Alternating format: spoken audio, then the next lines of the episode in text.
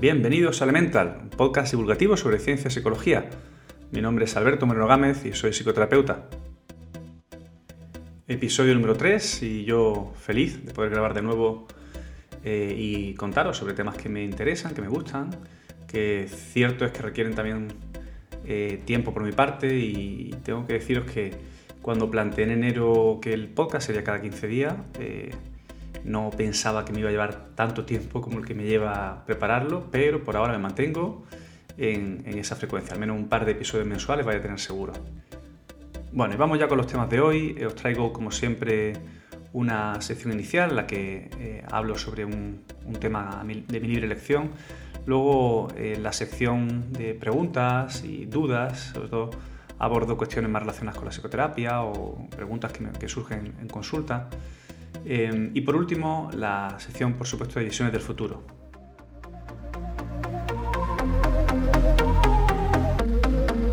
Y hoy empezaré hablando sobre bilingüismo, que es un tema que los que me conocéis sabéis que me interesa bastante. Eh, os plantearé algunas ideas básicas sobre el lenguaje, porque es tan importante incluso para moldear de alguna forma el cerebro y pensar y entender el mundo de una manera concreta. Y luego os plantearé cuáles son las ventajas y las desventajas que conocemos hasta ahora sobre, sobre el bilingüismo en relación al monolingüismo. Continúo con un tema que ha sido bastante eh, poco investigado en psicología, que eh, se trata de las emociones autoconscientes. Eh, sobre todo me centraré en la culpa y la vergüenza, que son las dos de las más conocidas. Y os plantearé en definitiva qué sabemos, en qué consisten, para qué, para qué nos sirven, si es que tienen algún tipo de utilidad. Y en Visiones del Futuro os traigo un tema relativamente complejo, que sobre todo voy a intentar explicar de la forma más pedagógica posible y que se entienda. Se trata de la optogenética, que es un nuevo campo de investigación que parece que en un futuro próximo traerá bastante ventaja en relación a, enfermedades que se puedan detectar con, mucho más, con mucha más antelación, pero incluso parece que hay un debate abierto acerca de si esta tecnología podrá controlar o modificar la conducta humana.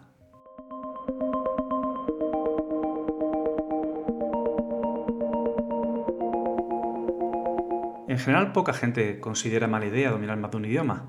De hecho, como muchos podéis imaginar, las investigaciones apuntan a que el bilingüismo proporciona ventajas cognitivas, económicas y académicas. Pero bueno, voy a empezar por el principio. Em, os cuento un poco sobre, sobre el lenguaje. Los genes son los que se encargan de diseñar y programar cómo se construye nuestro cuerpo y en relación al lenguaje, los genes nos preparan sobre todo con dos cosas. Eh, áreas cerebrales especializadas eh, en, el lenguaje y lo que llamamos un aparato fonador, que es el que nos permite hablar. Y además de esto también, pues en relación al lenguaje necesitamos la experiencia, o sea, el proceso de aprendizaje de un idioma.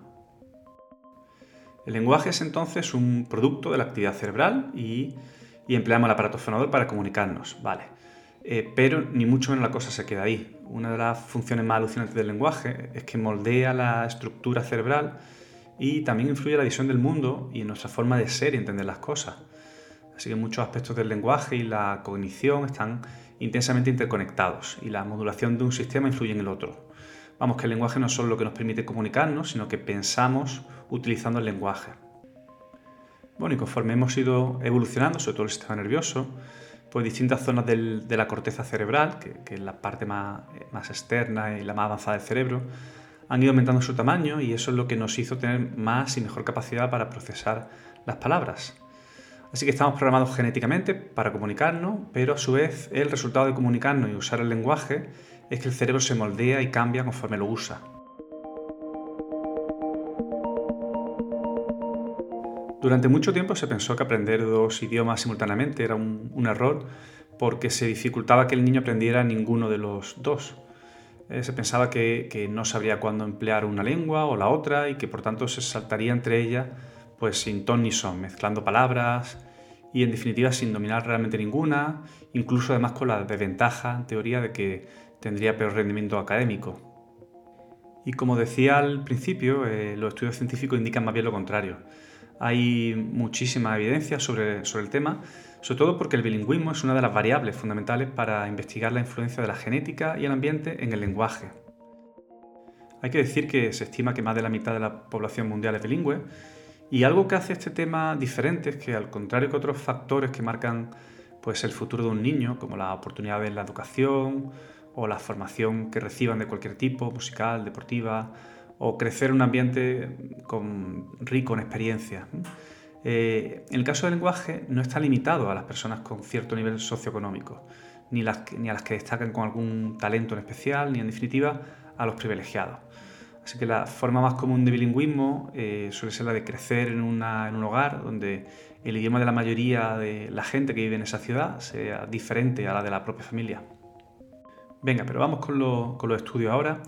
Los más frecuentes se han realizado comparando eh, personas bilingües y monolingües, eh, usando las conocidas técnicas de neuroimagen, como el, el TAC o la resonancia magnética.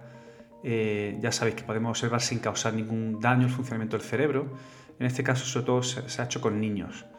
La primera diferencia se observa al pasar de un idioma a otro, porque se generan patrones diferentes de actividad cerebral, cosa que obviamente no ocurre en niños monolingües. Y esta diferencia es especialmente clara en la corteza frontal, que es el centro de control más sofisticado del cerebro, que se encarga sobre todo de organizar y procesar la información, el razonamiento, la planificación. Así que el bilingüe se enfrenta a muchas situaciones en las que tiene que cambiar en su cabeza de una lengua a otra eh, para poder entender y comunicarse con personas que le hablan en diferentes idiomas. Estos continuos saltos de una lengua a otra son los que parecen generar patrones diferentes de actividad cerebral y de alguna forma se sobreestimulan zonas implicadas en el lenguaje. Esto podría explicar por qué claramente los bilingües son más rápidos a la hora de aprender un tercer idioma en comparación con el esfuerzo que le supone a un monolingüe aprender el segundo. Todo esto tiene una implicación fisiológica. El cerebro bilingüe está modificado y sus circuitos neuronales son distintos a los de un monolingüe. Pero también hay que decir que los bilingües se enfrentan a algunas desventajas, algunos inconvenientes. En general suelen tener un vocabulario más reducido en cada lengua, aunque la suma de dos idiomas hace que el total sea mayor, se maneja un vocabulario más, amplio. Y también pueden ser ligeramente más lentos a la hora de encontrar la palabra correcta para nombrar un objeto. Bueno, ¿y cómo se suele enfocar el bilingüismo en las familias? Pues uno de los métodos más conocidos es la estrategia que se llama OPOL, eh, viene del inglés, One Parent, One Language, que significa un padre, una lengua. Entonces, la idea es que cada uno de los progenitores utiliza un idioma cuando se comunica con su hijo, eh, por lo que los niños aprenden ambos idiomas simultáneamente. OPOL se basa entonces en separar claramente el idioma en el que se comunica cada progenitor y durante mucho tiempo se ha planteado que esa era la clave del éxito y se defendía que mezclar idiomas debía evitarse porque eh, eso sí que generaba interferencia o podía ser un, problema. Empiezan a aparecer nuevos estudios sobre multilingüismo que sugieren que esta afirmación pues no, es solo un mito, no, se sostiene. Lo que me lleva a pensar que, la estrategia OPOL se puede aplicar de una forma mucho más relajada, o sea que no hay que tomarse tan al pie de la letra que un padre o una madre siempre hable una lengua, por ejemplo uno en castellano y el otro necesariamente siempre en inglés. Bueno, ¿y cuándo se, empieza con esta estrategia OPOL y, cómo se hace? Bueno, si vamos al principio, pues hay que decir que nada más nacer eh, somos capaces de discriminar entre sonidos de cualquier lenguaje y aprenderlo. Cuando cumplimos un año, sin embargo, lo, los niños monolingües eh, pierden en gran parte estabilidad y se especializan solamente en los sonidos de, su lengua materna. De nuevo, las pruebas de neuroimagen son las que nos permiten conocer la diferencia en los patrones cerebrales y compararlo y es algo que se ha comprobado repetidamente. A esto se le llama ventana de flexibilidad y la idea entonces es que se mantiene más tiempo abierta en los bilingües que en los monolingües. Hay autores que hace tiempo hablaban de que eh, esta ventana de flexibilidad podía significar una desventaja para el bilingüe, sobre todo porque tuviera que ver con inmadurez, con una inmadurez que se prolongara durante más tiempo, pero es algo que tampoco se ha confirmado, al contrario, parece que los bilingües alcanzan de manera similar los hitos básicos del lenguaje, ¿no? por ejemplo, decir la primera palabra, que suele ocurrir en edades similares a los monolingües, eh, y, bueno, por supuesto, esa ventaja que hablábamos antes, que los bilingües aprenden nuevos idiomas con más facilidad a lo largo de, su vida. Y cuando más adelante se comienza con la lectoescritura, parece que también hay otra ventaja. Los bilingües que tienen más capacidad para detectar errores gramaticales. Y esto se cree que se debe a una mejora de lo que se llaman las funciones ejecutivas del cerebro, que son una serie de habilidades mentales que ayudan a, bloquear información irrelevante y a centrarse en aquello que, es importante en un momento determinado. Así que los bilingües detectan mejor los errores gramaticales porque, por ejemplo, no lo mezclan con los errores ortográficos. Saben como, algo así como compartimentar mejor la información lingüística. Otra habilidad ejecutiva en la que parece que tienen ventaja es que son son más capaces de saltar de una tarea a otra sin perderse, de cambiar el foco de atención, por decirlo así. En resumen, en el cerebro de los bilingües, los dos idiomas están compitiendo constantemente por ser el objeto de atención. Y el resultado es que al hablar o escribir eh, están constantemente eligiendo la palabra adecuada y a la vez inhibiendo el mismo término en el otro idioma, Así que en definitiva, en el control de mando principal del cerebro, lo que, ya, lo llamamos la función ejecutiva, están siempre trabajando mucho más eh, en, personas bilingües que en monolingües. Pero hay más cosas, aparte de, esta función ejecutiva tan importante. Según algunos estudios, la memoria, los valores, incluso la personalidad de, los bilingües, muestran variaciones dependiendo de eh, en qué lenguaje se está hablando. Hay quien dice que sea algo así como si el cerebro bilingüe albergara dos mentes diferentes. Un estudio que me parece curioso, que se publicó en la Universidad de Princeton, es que los bilingües son mejores en ponerse en la piel de otra persona, todo esto de la empatía que conocemos, y de entender eh, su postura en una situación determinada. Se cree que, es por esa capacidad ejecutiva. Pueden dejar de lado temporalmente lo que saben o lo que piensan y centrarse más en comprender la postura de la otra persona, de la otra parte. Otra investigación que me resulta curiosa la llevaron a cabo en la Universidad Pompeu Fabra y se centraron en ver la eh, capacidad para controlar el ambiente, tanto en bilingües como en monolingües, y bueno, se centraron básicamente en la tarea de conducir. Eh, parece que la ventaja de los bilingües, en todo este seguimiento constante de estímulos y de ver los cambios que ocurren en, su entorno, eh, les hizo tener mejores puntuaciones, básicamente conducían mejor y también les requería menor actividad cerebral, es decir, que eh, su funcionamiento era como más eficiente. Hace ya 10 años que los investigadores empezaron a plantear que esta especie de gimnasia cerebral, que tantas ventajas reporta, podría ser también, podría ser también una especie de fórmula para evitar el deterioro mental propio de la vejez.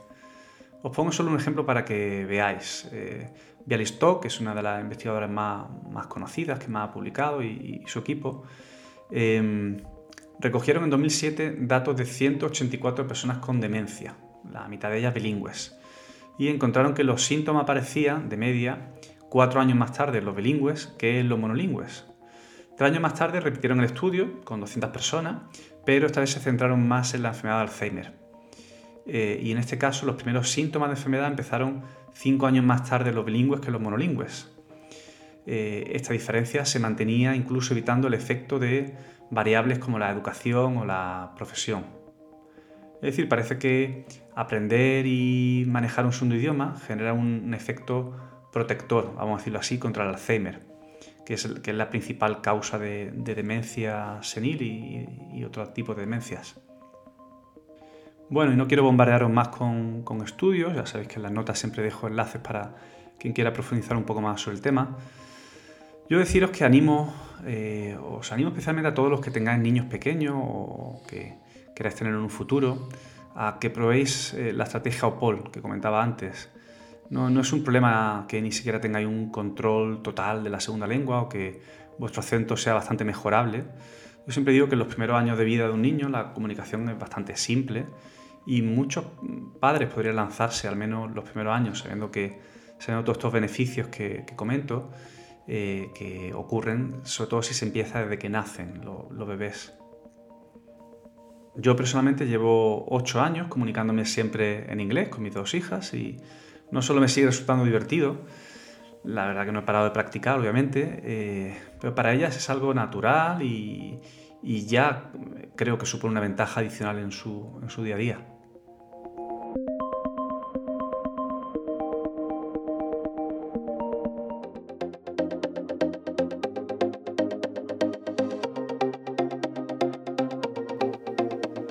culpa y la vergüenza se les llama emociones autoconscientes, ya que para sentirla necesitamos ser conscientes de cómo nos perciben los demás. Estas emociones eh, evolucionaron para ayudarnos a sentir hacia nosotros mismos igual que los demás sienten hacia nosotros. Son dos reacciones, eh, tanto la culpa como la vergüenza, que tienen en común, sobre todo que implican algún tipo de juicio de la propia persona sobre sus acciones. Y hay que decir que se han estudiado bastante poco en psicología, por, sobre todo por la dificultad que suponen. No son emociones que, se presten a la observación directa y, por lo tanto es mucho más complicado hacer estudios. No ocurre así con otras emociones básicas que, tienen un componente más fisiológico y más visible, como la ira, la alegría, la tristeza o el asco. Y lo que ocurre con la culpa y la vergüenza es que hacemos una especie de autoevaluación. Eh, un examen que nos ponemos nosotros mismos y en el que sacamos mala nota. La idea es que hacemos una valoración negativa sobre, sobre algún aspecto personal o propio, alguna acción que hemos realizado. Es verdad que hay otra emoción autoconsciente en las que sí se hace una valoración positiva, eh, un buen ejemplo es el orgullo, pero de esa emoción hablaré si acaso otro día. Y esta autoevaluación que hacemos no tiene por qué ser ni consciente ni explícita, o sea que no tenemos por qué necesariamente darnos cuenta que está ocurriendo. Y es que estas emociones son lo que llamamos emociones complejas, ya que requieren el desarrollo de, previo de ciertas habilidades cognitivas. Sobre todo se debe desarrollar una cierta noción de uno mismo como, como algo diferente de los demás. Es lo que consideramos o lo que llamamos autoconciencia. Os cuento un poco más sobre la vergüenza, que surge, como, como digo, cuando se da una evaluación negativa de uno mismo y sobre todo provoca el deseo de esconderse, de desaparecer, el típico tierra trágame, y se manifiesta en una especie de encogimiento del cuerpo a nivel más fisiológico. Se produce sobre todo en situaciones en las que hay un, sentido de exposición a, los demás. Eh, nos sentimos expuestos al juicio de, otras personas que puedan hacer sobre nosotros. La vergüenza es considerada una emoción más rudimentaria que la, que la culpa y voy a intentar explicar por qué. En primer lugar, la culpa surge de una evolución negativa, más específica que la vergüenza, sobre todo referida a una acción concreta eh, y tiene que ver la valoración del impacto del propio comportamiento en otro. Es fruto de algo así como una evaluación más interna. Eh, se produce en situaciones en las que la persona comete una falta que supone un daño para una tercera o situaciones en las que la persona traiciona incluso sus propios principios valores, su propio código ético y moral.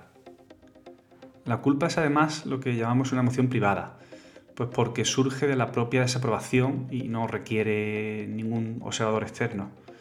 En nuestra cultura, la vergüenza, en comparación con la culpa, depende más del juicio negativo de los demás que del juicio negativo del propio sujeto. Bueno, y tanto la culpa como la vergüenza son emociones provocadas por distintos tipos de, vamos a llamarlo, errores. En el caso de la culpa se transgreden ciertas normas o reglas y en el caso de la vergüenza no se alcanza ciertos estándares o metas. Las diferencias entre, ambas emociones son aún más claras cuando nos fijamos en las tendencias de acción, o sea, a qué nos lleva ese tipo de emoción, qué tipo de cosas hacemos. Mientras que la vergüenza más bien nos provoca el deseo de, escapar de la situación, de desaparecer, la culpa más bien deja a la persona enganchada a esa situación interpersonal y sobre todo la empuja hacia lo que llama una acción reparadora. Así que más que una respuesta de evitación, los sentimientos de culpa pues provocan más deseos de confesar, pedir perdón o, como digo, reparar el daño hecho y actuar de otro modo en el futuro. Teniendo esto en cuenta, suele considerarse que la, que la culpa constituye una emoción más positiva o con un mayor valor moral que, la vergüenza. Vamos con los estudios, que ya sabéis que, me gustan mucho, o bueno, al menos considero que tengo que, basar eh, lo que, mis afirmaciones en investigaciones que se han realizado en primer lugar, hay numerosos estudios que muestran que la culpa tiende a asociarse más con la empatía. lo que se ha comprobado es que las personas que tienen tendencia a sentir culpa suelen ser personas bastante empáticas, mientras que las que tienen más tendencia a la vergüenza, ante una situación de sufrimiento ajeno, son menos propensas a experimentar empatía centrada en el otro y en cambio tienden a experimentar más malestar personal. En segundo lugar, eh, hay estudios también que muestran que la vergüenza eh, tiende a asociarse más con la ira. Eh, entonces se ha comprobado que personas que tienden a sentir vergüenza suelen ser también tendentes a sentimientos de ira, hostilidad, sentimiento o a ser más suspicaces. mientras que las personas con más tendencia a la culpa no muestran, no muestran ese, tipo de rasgos. Hay autores que lo que interpretan es que personas que tienen más tendencia a sentir vergüenza no tienen la misma capacidad para regular la ira, el enfado. Mientras que personas que tienen más disposición a la culpa, pues supuestamente tienen una mejor regulación o una regulación más constructiva de la ira.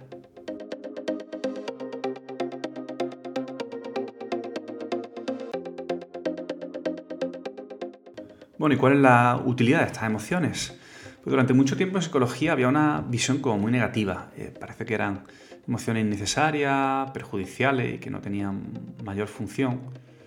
Actualmente la, gran mayoría de investigadores lo que consideran es que, es que tienen una, utilidad. Por ejemplo, hablando de culpa, como decía antes, pues eh, se asocia en primer lugar a la empatía, el hecho de sentir la culpa, y sobre todo se se resalta la tendencia eh, a, reparar, a, reparar el daño causado cuando uno siente la culpa. Así que de esta manera resulta esencial, eh, parece, para el restablecimiento de las relaciones personales que han podido resultar pues, dañadas a consecuencia de, algo que alguien ha hecho. Bueno, y, es más, a veces ni siquiera hace falta que, que alguien repare el daño causado, porque a veces la culpa nos puede servir para anticipar eh, esa acción y, podemos evitar eh, ciertos daños a otras personas. Así que la idea general en psicología y el consenso que hay actualmente es que la culpa es una emoción, es una respuesta emocional con efecto muy positivo en el plano interpersonal, en nuestras relaciones, y que, por supuesto, bueno, aparte del malestar que genera la persona, no, hay, no tiene ningún otro efecto negativo en el individuo. En cuanto a la vergüenza, que parece no tener tantas virtudes, hay que matizar de todas formas que no todo es desadaptativo. la vergüenza también tiene algunos aspectos positivos. La mayor, parte de las aportaciones actuales se centra sobre todo, de, las investigaciones se centra sobre todo en, el, lado más feo de la, de la, vergüenza, en su lado oscuro. Pero sí es verdad que la mayoría de los autores consideran que también la vergüenza tiene una función autorreguladora, ya que a ver, ayuda a las personas a evitar muchas transgresiones o conductas inapropiadas eh, por no exponerse a esa vergüenza.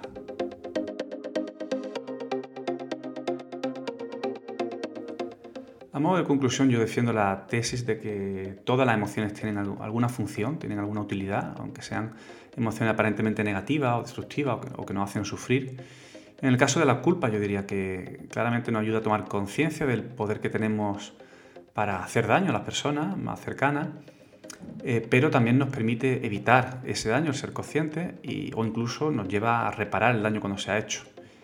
Y en el caso de la vergüenza, claramente el efecto que tiene sentirla es verse de alguna forma reflejado en un espejo eh, y efectivamente tiene un, efecto corrector, sobre todo eh, evita que tengamos conductas, vamos a, decirlo así, inconvenientes. y es cierto que eh, a veces las normas sociales son necesarias, por supuesto, para que la convivencia funcione.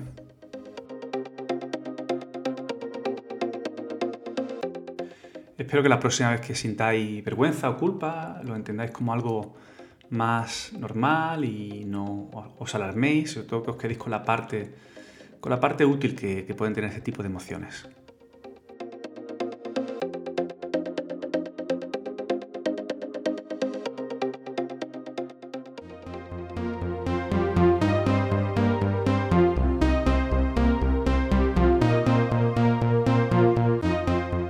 Vamos con la sección de visiones del futuro, que como siempre intento que sea bastante futurista y efectivamente eh, voy a hablar sobre optogenética, que es una tecnología bastante increíble eh, que inició su desarrollo en el 2005 el doctor Deiseroth eh, de Stanford y ya en 2010 la revista Nature Methods lo nombró el, el método más importante del año. Bueno, ¿en qué consiste la optogenética? imaginaros que pudiéramos identificar con bastante precisión a qué rutas nerviosas o circuitos neuronales se corresponden las diferentes formas que tenemos de comportarnos, incluso los pensamientos, las emociones. Y que no solamente pudiéramos identificarlo y verlo en una especie de imagen en tres dimensiones, sino que incluso tuviéramos el interruptor para apagar y encender las diferentes neuronas que se encargan de eh, hacer pues, que actuemos de una manera, que sintamos que pensemos. Hasta ahora la tecnología que, teníamos era bastante primitiva, es decir, que podíamos, podíamos ver ciertas áreas del cerebro, cómo se eh, activan, cómo se estimulan, eh, mediante estas técnicas de neuroimagen que ya conocéis, em, pero de una forma muy, muy rudimentaria. Y también podemos estimular áreas del cerebro, sobre todo mediante electrodos, pero de nuevo hay un montón de efectos secundarios y es, algo como muy, como muy salvaje, porque se, estimula un área muy pequeña, pero que pueden ser millones de neuronas, por lo tanto hay un montón de resultados imprevisibles. Bueno, voy a intentar contaros exactamente cómo funciona la optogenética y también, por supuesto, qué aplicaciones puede tener, para qué nos puede servir.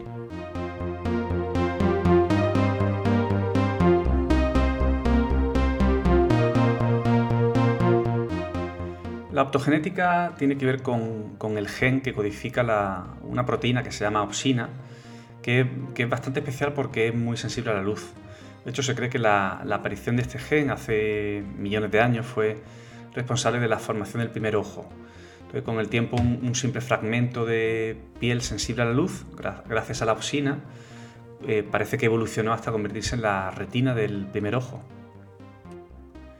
Y ya sabéis que a los científicos les gusta trastear con todo lo que pillan, así que pues se le ocurrió insertar el gen de la opsina en una neurona y encender una fuente de luz, o sea, una luz láser que directamente iba a esa neurona. Lo que encontraron es que la neurona reaccionaba activándose. Y al activarse lo que se consigue ver es exactamente la ruta nerviosa que sigue esa neurona y qué tipo de conexiones tiene con otras. ¿Y cómo consiguen hacer algo con tanta precisión? Pues lo que hacen es que insertan el gen de la opsina en un virus, en un virus inofensivo, inocuo, al que, se, le han quitado todos sus genes perjudiciales, y bueno, con instrumentos de super precisión se implanta en una neurona individual. El virus lo que hace es que infecta la neurona insertando sus genes en la dotación genética de la neurona y después, como digo, cuando se dirige un rayo de luz hacia el tejido nervioso, la neurona se activa. Bueno, empiezo a poner algunos ejemplos para que veáis eh, por qué, por qué parece esto tan importante o en qué se traduce. Bueno, y, hablo de, hablamos de las moscas de la fruta, eh, que tanto han hecho por la ciencia. Los científicos ya sospechaban de hacía tiempo que, que, tendría que haber un circuito nervioso como muy simple que, explicara la, la, huida de la, de la mosca. Em, y bueno, con este método, con la optogenética, lo que consiguieron es identificar la ruta exacta eh, responsable de esa rápida huida de la, de la mosca a ellos les bastaba con dirigir una, un haz de luz hacia esas moscas de la fruta para que reaccionaran con, con la huida.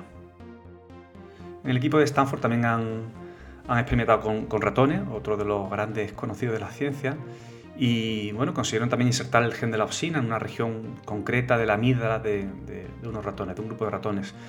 Estos ratones estaban criados y seleccionados para ser tímidos, se quedaban eh, muy eh, acurrucados en la jaula y sin, actuar apenas, pero cuando se dirigía un rayo de luz a su cerebro, los ratones perdían de repente la timidez y empezaban a, con todas las conductas exploratorias dentro de la jaula.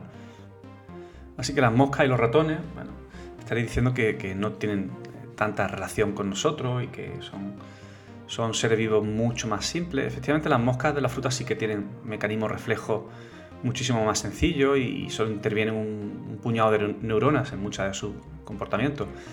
Pero los ratones sí tienen un sistema límbico completo eh, y bastante equivalente al cerebro humano. Y aunque muchos experimentos que, dan resultados en ratones no se pueden fácilmente extrapolar a los seres humanos, eh, los científicos creen que hay una posibilidad muy eh, cercana de que algún día podamos descubrir rutas nerviosas exactas de, algunas enfermedades mentales, por ejemplo, para tratarlas sin ningún tipo de efecto secundario. Un ejemplo práctico es el tratamiento de la enfermedad de Parkinson. Eh, hoy en día se, utilizan tratamientos en los que se, estimula de manera profunda el cerebro y, bueno, se utilizan electrodos implantados en, en esas áreas que supuestamente están afectadas, pero para nada es un tratamiento preciso hay bastante riesgo de derrame cerebral, de hemorragia, de infecciones, un auténtico problema. La estimulación profunda del cerebro además puede causar otros efectos secundarios como pues, contracciones musculares involuntarias, aturdimiento, pues porque como, como digo los electrodos pueden estimular pues accidentalmente muchas otras zonas, muchas neuronas que no tienen nada que ver con, el problema en sí mismo. La optogenética puede claramente mejorar eh, esa estimulación cerebral profunda, pues porque se van a poder identificar las rutas neuronales exactas que, son las que están funcionando mal, eh, pero mal a un nivel individual de cada neurona. Hay un doctor del MIT, el doctor Boyden, que, que tiene claro, él dice literalmente que si quiere desactivar un circuito cerebral y la, alternativa es estirpar quirúrgicamente una parte del cerebro, parece que los implantes de fibra óptica van a ser bastante preferibles.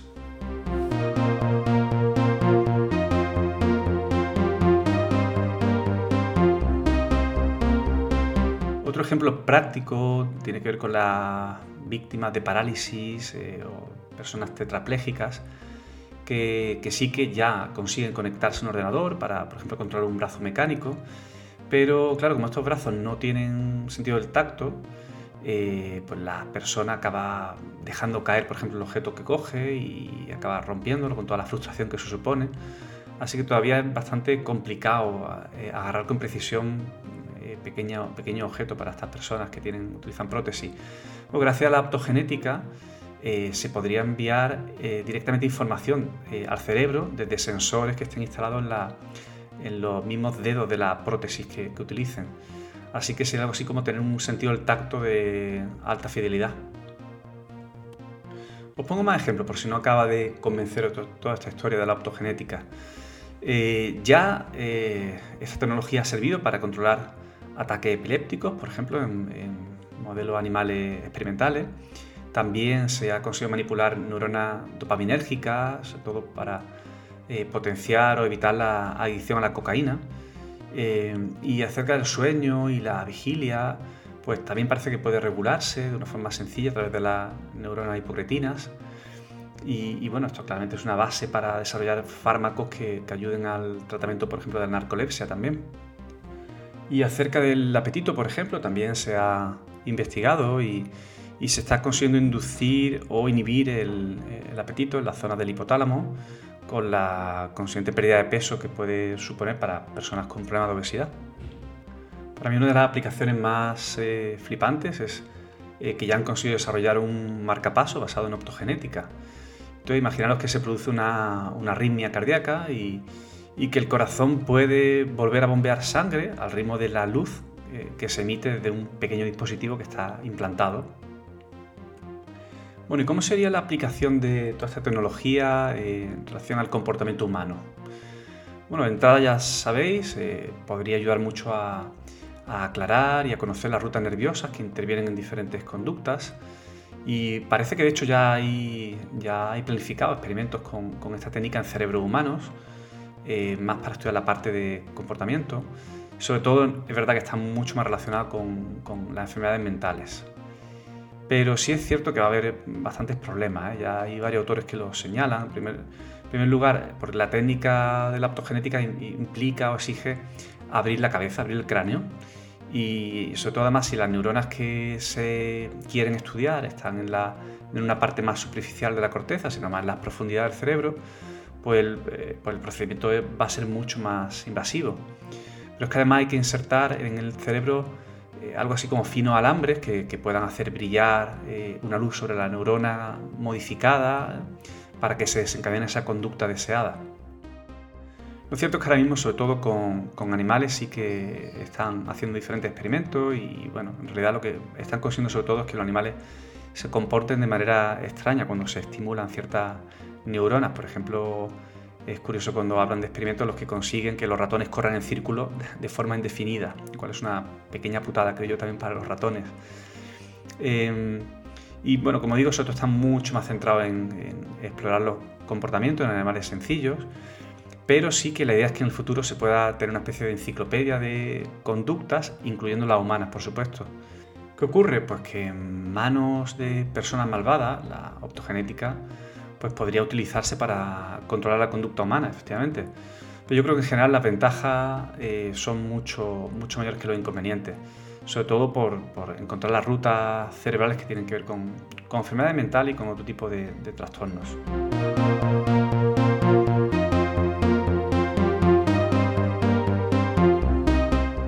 Algún día puede ser que esta tecnología haya avanzado tanto como para que haya algún pequeño dispositivo, incluso que se pueda llevar encima, que te permita pues eh, activar y desactivar ciertas neuronas y de esa forma controlar eh, el comportamiento o controlar incluso cómo, cómo, te sientes.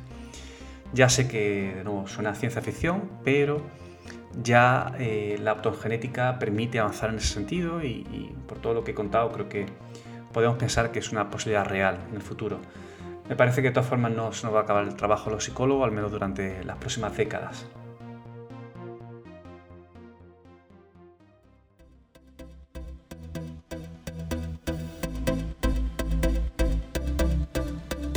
Acaba el episodio tercero de Elemental Podcast. Eh, ya sabéis que intento eh, reflejar eh, los contenidos del podcast en, artículos que publico en mi blog, en albertomg.com, tenéis toda la, toda la información. y contaros también que seguramente en el próximo episodio hable acerca de, las charlas TEDx en Málaga, en las que, a las que asistí hace escasamente unos días y seguramente hay algún tema que merezca una sección por mi parte.